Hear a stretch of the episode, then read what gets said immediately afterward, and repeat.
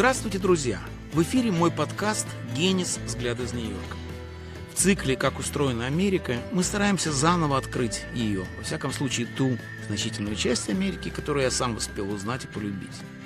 В этом, как и во всех остальных эпизодах подкаста, мы посетим штаты, которые радикально отличаются друг от друга. Их особенности помогут понять, как действует истинно федеральное устройство страны. Сегодня мы посетим Неваду на Дальнем Западе и Коннектикут на Крайнем Востоке Соединенных Штатов. Но прежде чем пуститься в путь, напомню, нас легко найти на сайте Радио Свобода. Подписывайтесь на мой подкаст на Spotify, iTunes, Google Podcasts, Яндекс.Music. Включайтесь в беседу, пишите мне в социальных сетях и в аккаунтах Свободы, а также на всех подкаст-платформах.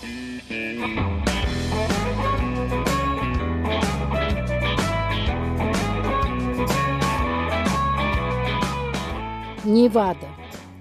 По территории седьмой штат, 286 тысяч квадратных километров. По населению 35-й, 3 миллиона. Принят в США как 36-й штат в 1864 году. Столица – Карсон-Сити. Прозвище – Серебряный штат. В Неваду надо ехать умеючи, по знаменитой 66-й дороге, которая ведет путника на Дальний Запад. Вдоль нее стоят кресты с жестяными цветами. О ней поют ковбойские барды. По дороге 66 только в седле можно присесть. Ее изображают на игральных картах, ножнах и галстуках. Но главное, по ней до сих пор едут к Тихому океану. По пути к нему нет ничего, кроме пустыни, которая перемежается плоскими холмами. В сущности, это сопки, с которых сняли скальп вместе с лучшей частью черепа. Такая операция и гористый пейзаж вытягивает по горизонтали. На западе, где еще не знают, что земля круглая, глаз видит на сто миль. Это как любоваться Кремлем из Рязани. Пустыня кишит жизнью. По ней бродят независимые быки и скачут неоседланные кони. В камнях предупреждают дорожные знаки. Живут скорпионы, гремучие змеи и пауки черные вдовы. Пустыня подразумевает перемещение. Даже флора тут легка на ногу. Сухие кусты перекати поля колесят по красной земле, которая была бы уместнее на какой-нибудь другой, расположенной ближе к Солнцу планете. И так до тех пор, пока вы не попадаете в Лас-Вегас. Впервые сюда приехав, я поклялся, что во второй раз окажусь здесь только в наручниках. Апофеоз пошлости кричало во мне самомнение русского интеллигента, осуждающего все, чего не понимает. Второй раз я оказался тут по пути в долину смерти, которая сильно проигрывала городу в оживленности. И только в третий раз я осознал, куда приехал, и подивился этой причуде цивилизации. Чтобы по достоинству оценить Вегас, как фамильярно зовут город жителей Невады, надо к нему так долго ехать, что когда посреди жутковатых чудес природы открывается двухмиллионный город, то он кажется миражом. Так, разумеется, и есть. Здесь все иллюзия, воплощенная в бетоне, украшенная капризной фантазией и стоящая кучу денег. Лас-Вегас, как в игре в подавки, стремится выглядеть проще, чем есть, чтобы мы тут не воспринимали ничего всерьез, в первую очередь деньги. Раз они игрушечные, с ними проще расстаться. Собственно, поэтому здесь все понарошку. География, история, искусство, а главное архитектура. Шедевр и, как уверяют зодчие, родина постмодернизма, Лас-Вегас со свойственным ему азартом собрал на одном проспекте все, что знает о мире недалекий троечник – зоопарк культуры и отдыха. Древний Рим, например, царит в казино «Цезарь».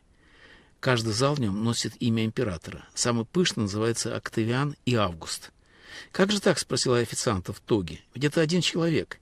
«Зато какой!» — выкрутился он. Однажды я жил в отеле с такими закрученными башенками, что Андрей Арев, с которым мы вместе были тут на конференции, назвал его «Москва-петушки». В остальном все казино одинаковые. Мне они напоминают метро в чужом городе. Шумно, тесно, не знаешь, где выход. Здесь не бывает окон, чтобы время текло незаметно и горные столы и автоматы преграждают дорогу, мешая от них увернуться. Но мне он не грозит, не мой порог. Остальные ищут удачи, которая продается у входа, где располагается лавка фарта, карма-лак. По-американски терпимая она предлагает экуменический прескурант амулетов. От крестов и магендовидов до египетских анков и магических кристаллов. Я не нашел лишь комсомольских значков, служащих оберегом московским таксистам. Конечно, все это не помогает играть наверняка, иначе бы сюда не приезжали. Не зря Пушкин говорил, что после выигрыша самое большое удовольствие – проигрыш. Говорят, что скупые знатоки специально навещают местные ломбарды, где по дешевке можно купить заложенные игроками драгоценности.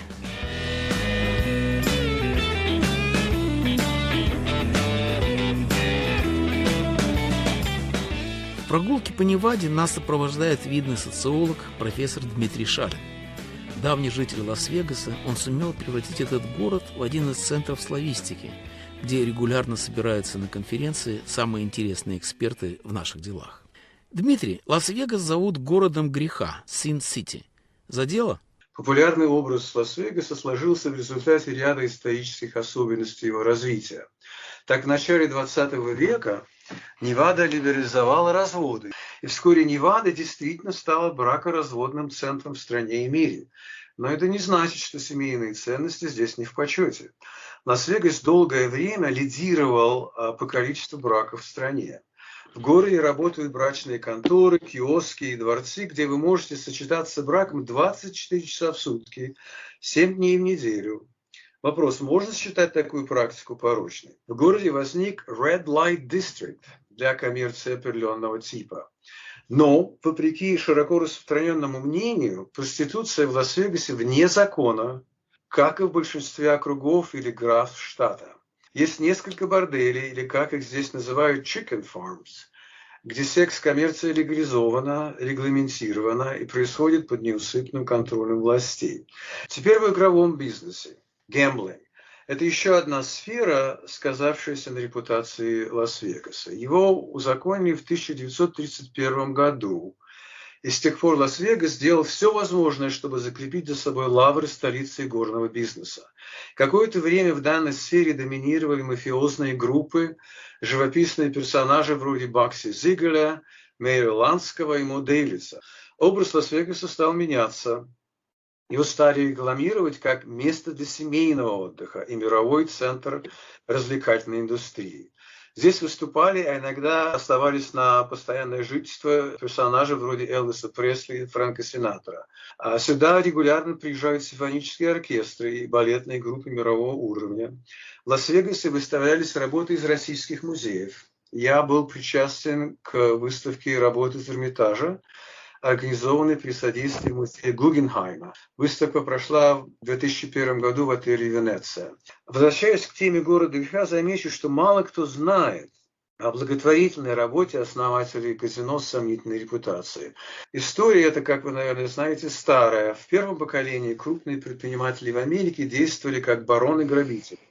Во втором становились отцами-основателями, а в третьем учреждали кафедры по этике в бизнесе. Ну, есть, конечно, в Лас-Вегасе так называемый стрип. Это несколько километров с отелями, казино, фешенебельными магазинами, ресторанами, барами, клубами. Тут же вы можете купить билет на знаменитые шоу, где выступают акробаты Cirque du Soleil, знаменитые хедлайнеры Дэвид Копперфилд, Селин Дион, Дерри Манилов и другие. Те, кто приезжает сюда отдохнуть, проводят много времени в казино, испытывают судьбу, играя в рулетку, покер, очко и другие азартные игры. Но есть люди, предпочитающие отдыхать за городом, путешествовать в горах. Среди последних я числю себя. Что же предлагает Невада за пределами Лас-Вегаса? Для тех, кто предпочитает nature to nurture, природу культуре, Лас-Вегас расположен исключительно удачно. 3-4 часа езды и вы в долине смерти, Death Valley, или Zion National Park, или Joshua Tree Park. Еще часа три, и вы в каньоне Брайса, или в знаменитом калифорнийском National Sequoia Forest. А там же совсем недалеко от uh, такой знаменитости, как Yosemite National Park. Как видите, удовольствие здесь на все вкусы. Какое ваше любимое место в Неваде? Тут э, множество парков, национальных монументов, которые во многом уникальны. Мы с сыном изъездили почти весь юго-запад, или Southwest. Садимся в машину, запасаемся едой, подбираем музыку, чтобы слушать по дороге и путешествуем. Недалеко от меня находится Red Rock Canyon, каньон Красного Камня. Необыкновенно красивое место. куда я стараюсь выбираться раз в неделю. Вы уроженец мокрого Петербурга. Как вам живется в здешней сухой пустыне? Я и сам не ожидал, что найду себя в этом штате. В Ленинграде где-то 320 дней в году – это дождь, снег, облака и прочее. И, может быть, остальное немножко солнца. А в Лас-Вегасе все прямо наоборот. Здесь э, в основном солнечные дни. И тем не менее, когда я выезжаю за пределы Лас-Вегаса, 40-50 минут езды, я в, э, в пустыне, я в горах. И это оказалось необыкновенно красивым, необыкновенно душеутверждающим. Так что вот такие необыкновенные трансформации имеют место здесь. Какая самая необычная встреча у вас случилась в Неваде? Я веду проект по русской культуре, который собирает у нас в университете специалистов из России и Америки. Приезжают люди один интереснее другого. В наших краях побывали Юрий Левада, Игорь Кон, Павел Литвинов, Людмила Улицкая, Михаил Эпштейн, Светлана Бойм, Саша Эткин, Леня Гозман. У меня дома гостили Галина Старовойтова, Мариетта Чудакова, мой приятель Дани Дондоры. И вы, Саша, если помните, наведывались к нам и не раз. Здесь выступали с концертами Юрий Шевчук, Борис Гребенщиков, Тимур Шауф, читали стихи Кушнер, Пригов, Кибиров, Рубинштейн, Вера Павлова. Так что интересных встреч хватает. Пятая Невадская конференция по русской культуре была отложена из-за войны в Украине. Надеюсь, она соберется в ноябре 2024 года. Как война в Украине отразилась на жизни вашего штата? Невада немедленно отозвалась на вторжение российских войск в Украину. Сенаторы, члены Палаты представителей, власти местного самоуправления единодушно осудили попытку ликвидировать Украину как независимое государство. Губернатор штата Стив Сиселак признал Голодомор в Украине преступлением и провозгласил Ukrainian Genocide Awareness Month in Nevada. Он приходится на месяц Невады, когда отмечается День геноцида против украинского народа. В последние два года в Лас-Вегасе появилось несколько организаций помощи Украине и украинским беженцам. Еврейская община спонсировала Ukraine Crisis Fund – 100% собранных средств были переведены на нужды Украины. Сразу после начала войны мы с коллегами по университету провели серию открытых уроков и семинаров, посвященных российско-украинским отношениям, записали подкаст об истоках сегодняшней войны. Я помогал ученым из Украины и России, затронутых войной, переводил деньги в помощь беженцев, давал интервью газетчикам. Мне довелось также выступать свидетелем на процессы, где рассматривались заявления на убежище в Америке. Так что делаем, что можем перед лицом этой страшной катастрофы.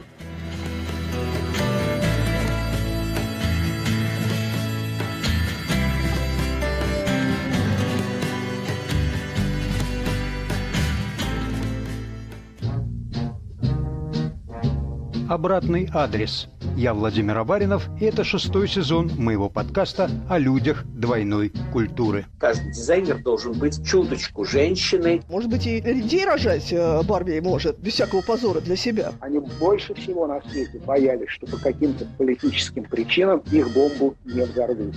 Обратный адрес. Слушайте нас на всех подкаст-платформах в удобное для себя время.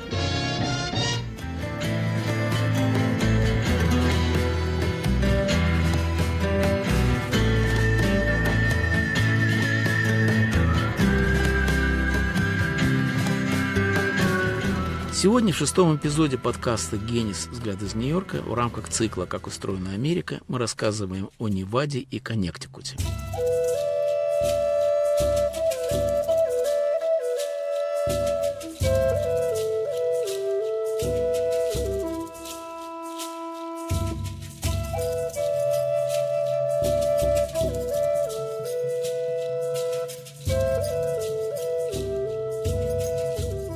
Коннектикут.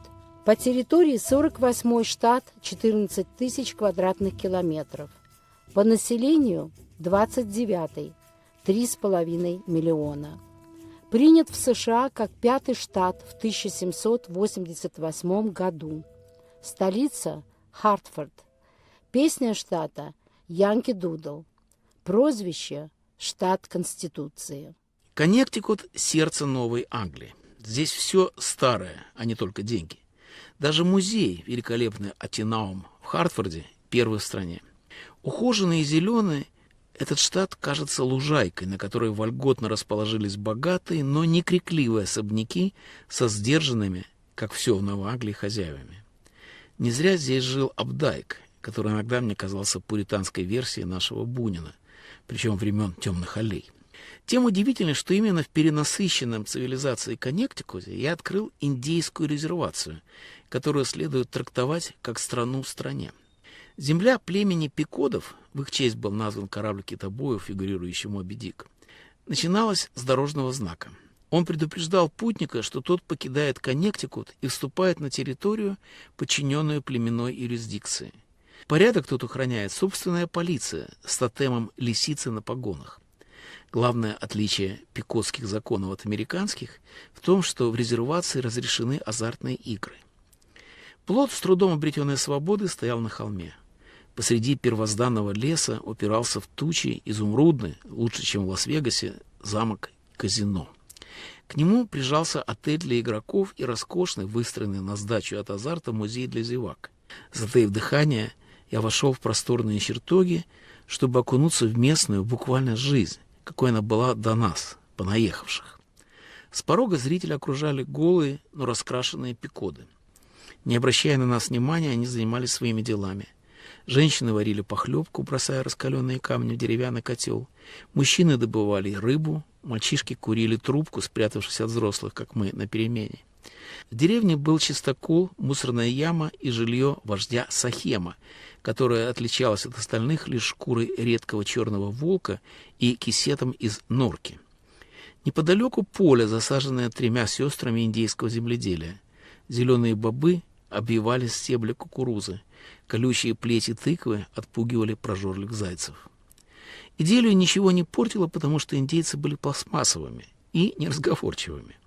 Но исправить этот недостаток можно было неподалеку в поселке, где живые туземцы показывали и рассказывали туристам, как хорошо они жили до нас и без нас. Деревня сущности была такой же, как и музей, только в ней все шевелилось, дымилось и пахло.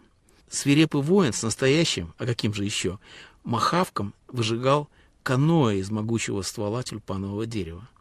Еще сутки, объяснял он, и на нем можно будет ловить угрей. «Вкусные?» — спросил я с завистью, вспомнив Балтику. «Не пробовал, я вегетарианец». Зато другой индеец, назвавшийся Тим Серая Глина, обедал олениной.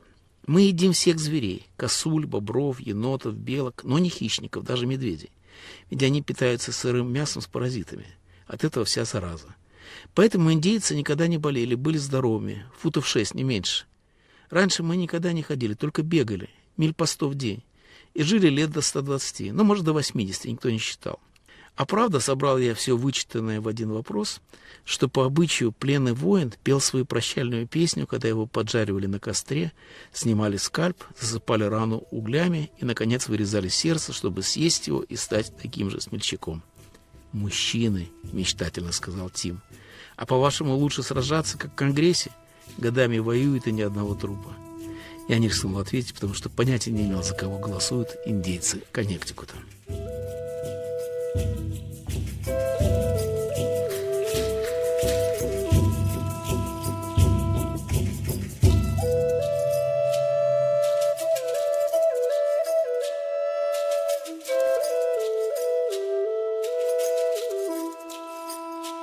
В экскурсию по Коннектикуту мы отправились в компании с блогером, жительницей города Нью-Хевен, знаменитого Ельским университетом Натальей Новохадской.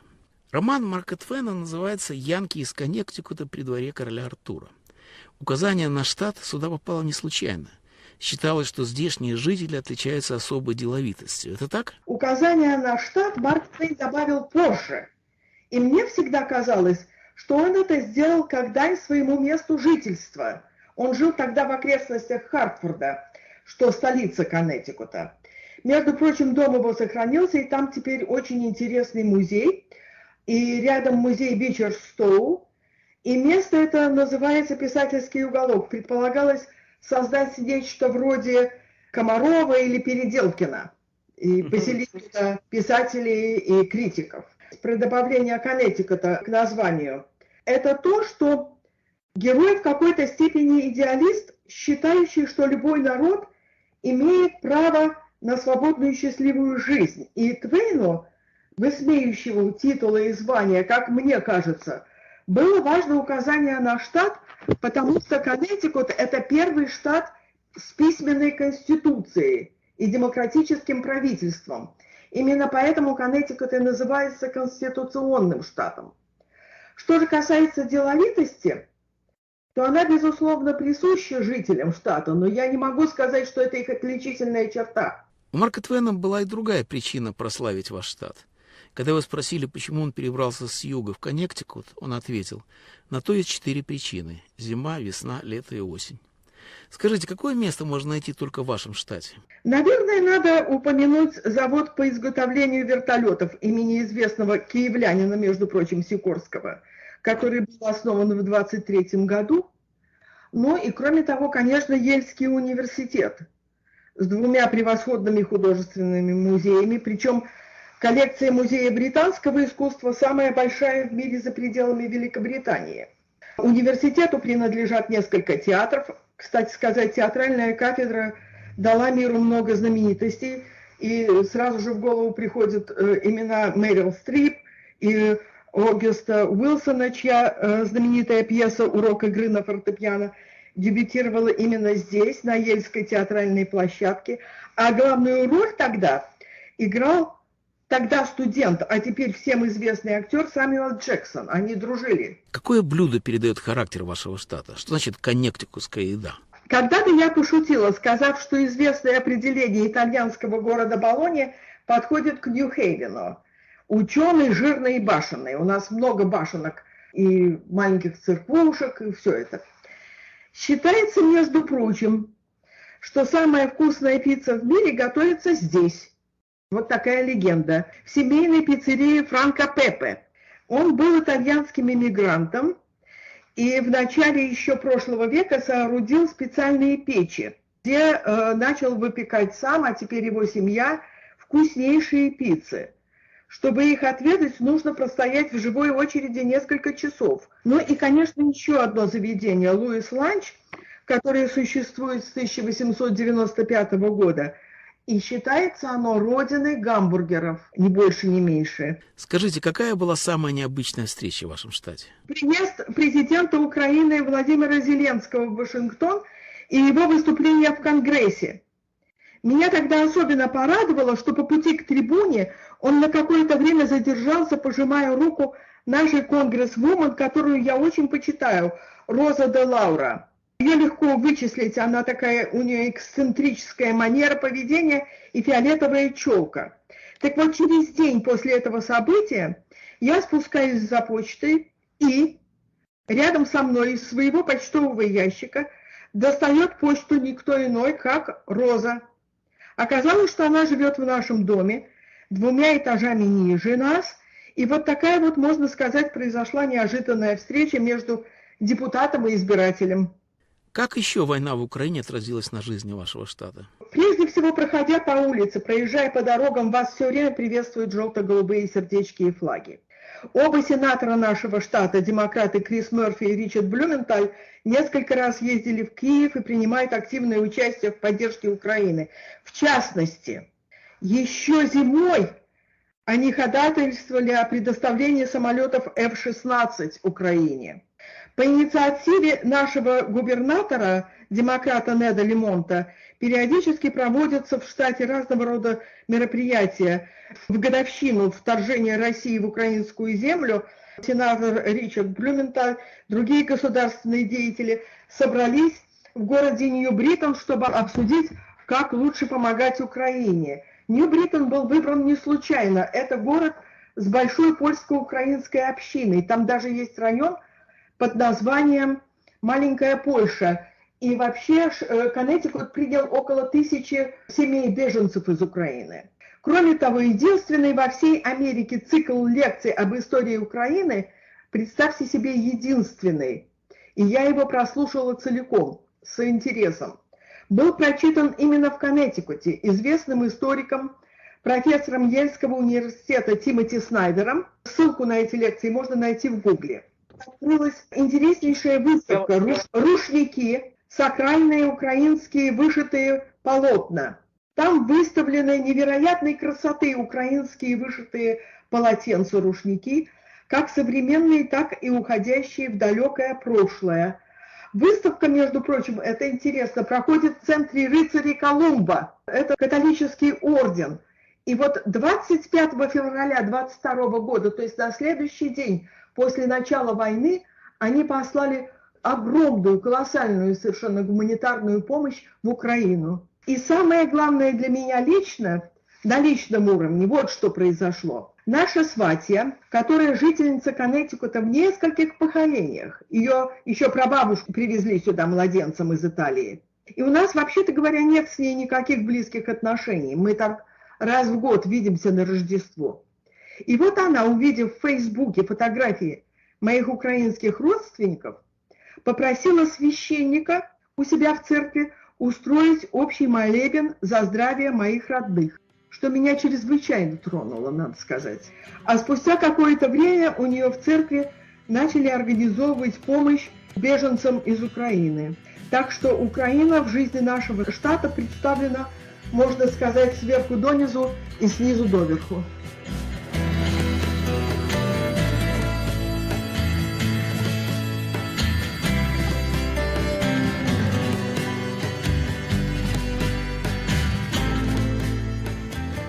Вы слушали шестой эпизод нового сезона подкаста «Генис. Взгляд из Нью-Йорка». В рамках цикла «Как устроена Америка» мы посетили Неваду и Коннектикут. Напомню, нас легко найти на сайте Радио Свобода. Подписывайтесь на мой подкаст на Spotify, iTunes, Google Podcasts и Яндекс.Music. Слушайте на YouTube-канале Радио Свобода Live. Включайтесь в беседу, пишите мне в социальных сетях и в аккаунтах Свободы, а также на всех подкаст-платформах. Жду ваших вопросов, на которые я постараюсь ответить в последнем эпизоде этого сезона.